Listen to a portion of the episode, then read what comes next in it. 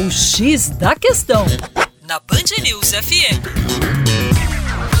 Olá, ouvinte, como vai? Tudo bem? E olha só, as mulheres estudam mais do que os homens, mas todos sabem que, infelizmente, ganham menos. De acordo com o IBGE, o nível de escolaridade da mulher é maior do que o do homem em todas as etapas de estudo e também em todas as faixas etárias. Porém, essa escolaridade não resulta em salários melhores.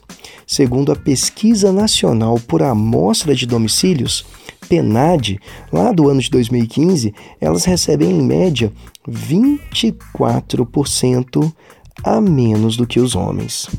E a situação de desigualdade não fica apenas no âmbito do estudo e do trabalho.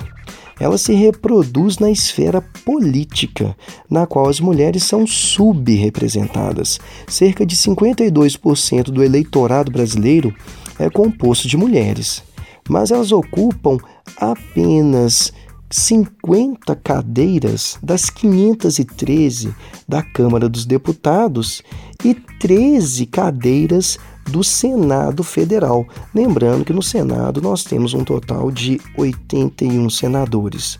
Desde 2009, o Tribunal Superior Eleitoral, o TSE, determinou que pelo menos 30% das candidaturas dos partidos políticos sejam do sexo feminino. Mas os partidos têm dificuldade de preencher este número.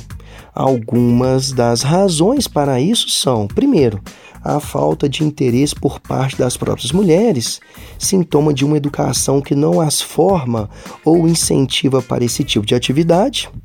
Em segundo, nós podemos destacar a maior facilidade e oferta de recursos por parte dos partidos para os candidatos homens.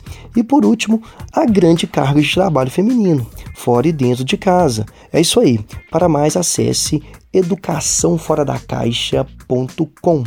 Um forte abraço.